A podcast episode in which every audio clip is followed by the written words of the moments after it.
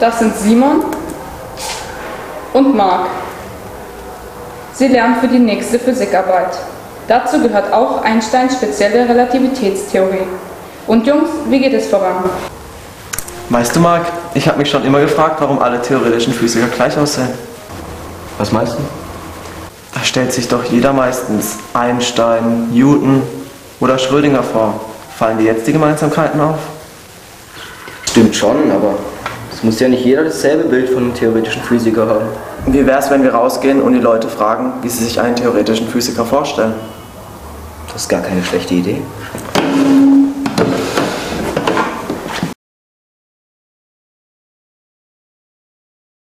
Ein Teilchenphysiker würde ich mir so vorstellen wie Harald, Harald Lesch.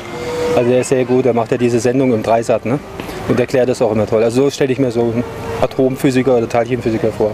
Ein schlanker Mann, graue Haare und Brille, mittelgroß. Naja, der schon so ein bisschen in anderen Sphären lebt, würde ich sagen. Okay. Ein bisschen mit Bart von mir aus auch. Oder äh, auf jeden Fall irgendjemand, der ein bisschen in geistigen Sphären lebt. Also ich kenne einen, aber der ist wie alle anderen auch. Mal halt. Er sollte gechillt sein.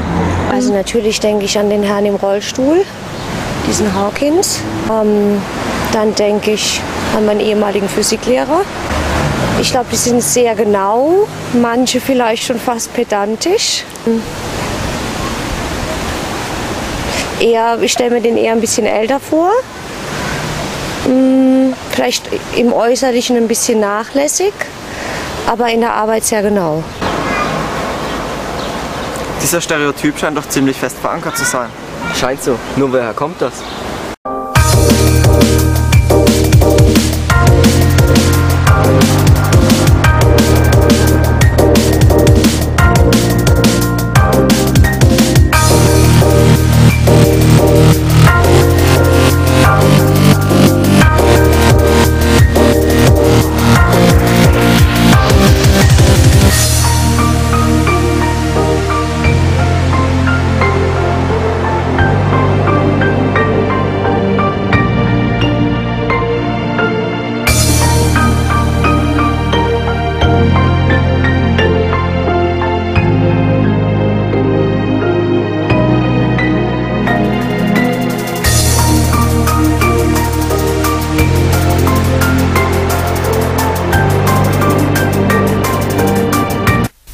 Nun gibt es dieses typische Bild eines theoretischen Physikers.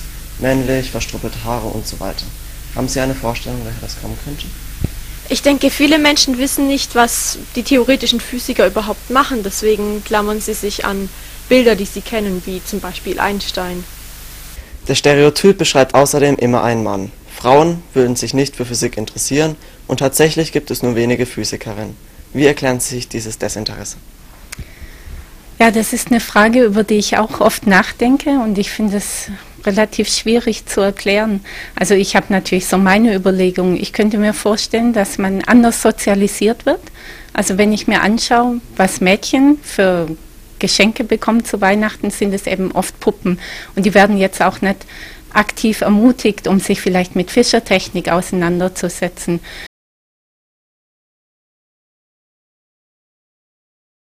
Wir lernen schon sehr viel über Physik in der Schule, aber trotzdem kann ich mir jetzt den typischen Alltag eines theoretischen Physikers nicht wirklich vorstellen.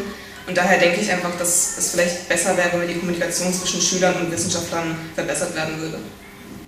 Die Dinge, die uns beigebracht werden, werden immer abstrakter.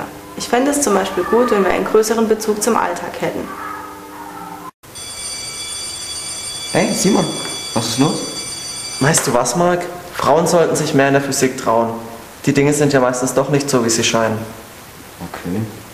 Komm auf, wir müssen in den Unterricht.